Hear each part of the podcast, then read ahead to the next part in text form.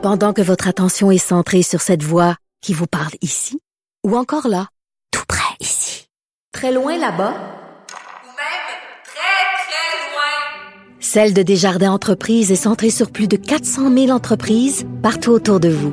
Depuis plus de 120 ans, nos équipes dédiées accompagnent les entrepreneurs d'ici à chaque étape pour qu'ils puissent rester centrés sur ce qui compte, la croissance de leur entreprise.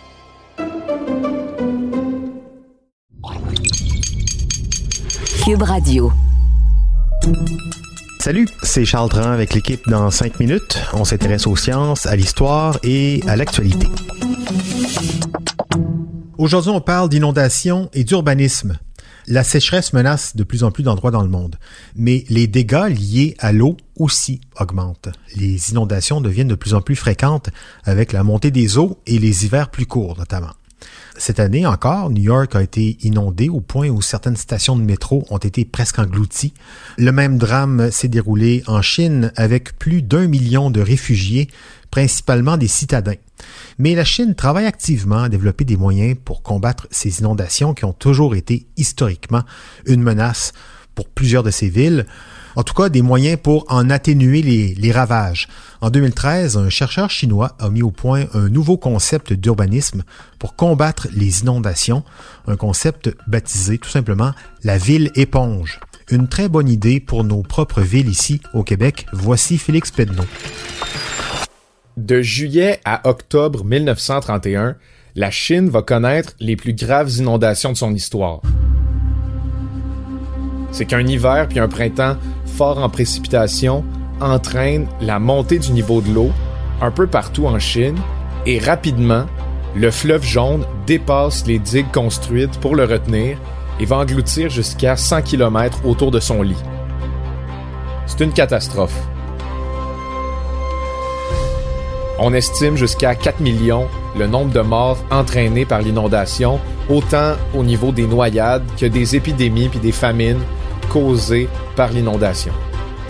Vous comprendrez, les inondations, c'est grave, c'est dangereux, et la Chine le sait depuis longtemps.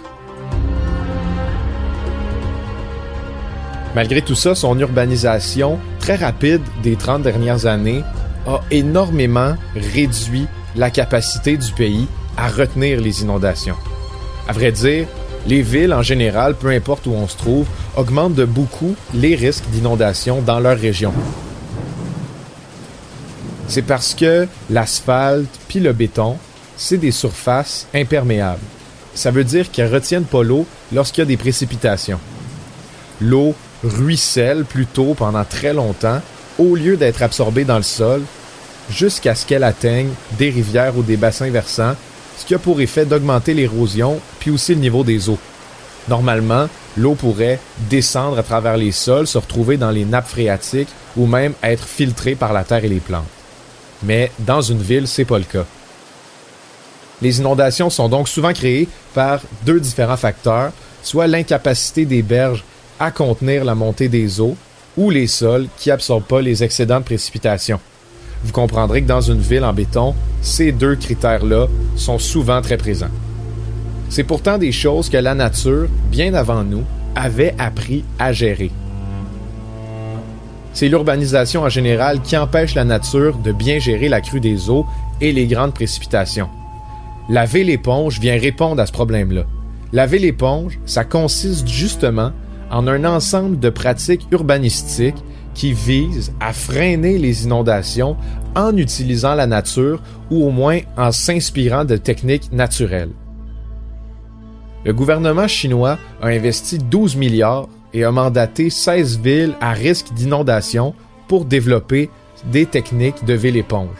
Il existe plein de bonnes manières de transformer sa ville en ville éponge et il en reste un paquet à développer ou à définir encore. Je vous donne des exemples. Pour réduire le ruissellement quand il y a des précipitations, on peut par exemple augmenter le nombre de toits végétaux dans son quartier. On peut aussi designer des aires de jeu ou des parcs pour qu'elles deviennent des zones de rétention d'eau. À plus grande échelle, une ville éponge pourrait même bâtir un système fluviales ou d'aqueducs pour recueillir et recycler les eaux de pluie. Le parc Yanhuizhou, qui est à Jinhua, en Chine, c'est un exemple parfait de ville-éponge.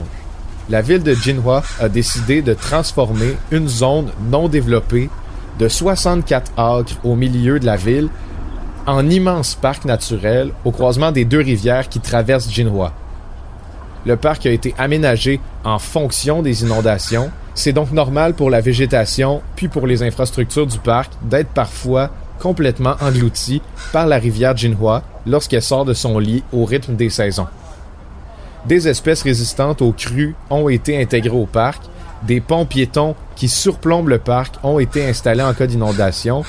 Bref, le parc Yanhuizhou, c'est l'un des premiers exemples de ville éponge dès 2016, alors que partout ailleurs dans le monde, on s'entête encore à construire des murs en béton pour bloquer la montée des eaux. Les chemins dans le parc, eux, sont en gravelle, qui est beaucoup plus absorbante que le béton ou l'asphalte, par exemple. Dans d'autres mesures, la création de lacs urbains ou d'îlots végétaux ou de petits canaux, c'est autant d'autres techniques pour créer une ville éponge. Alors c'est là où la Chine en est. Et quand on pense aux inondations de la rivière Chaudière en Beauce qui ont enlevé leur maison à tant de personnes, ou encore aux crues de la rivière Richelieu qui noie ponctuellement des terres agricoles et des maisons dans la vallée du Richelieu, il y a matière à réflexion. Vous savez, cette année, c'était l'anniversaire des 25 ans du déluge du Saguenay. La Chine nous offre donc quelques pistes de solutions pour que la petite maison blanche de Chicoutimi qui a survécu au déluge tienne toujours debout pour les 25 prochaines années. Au moins 25 ans, minimum. La ville éponge. Le concept est tout à fait séduisant. Merci Félix Pedneau. C'était en cinq minutes.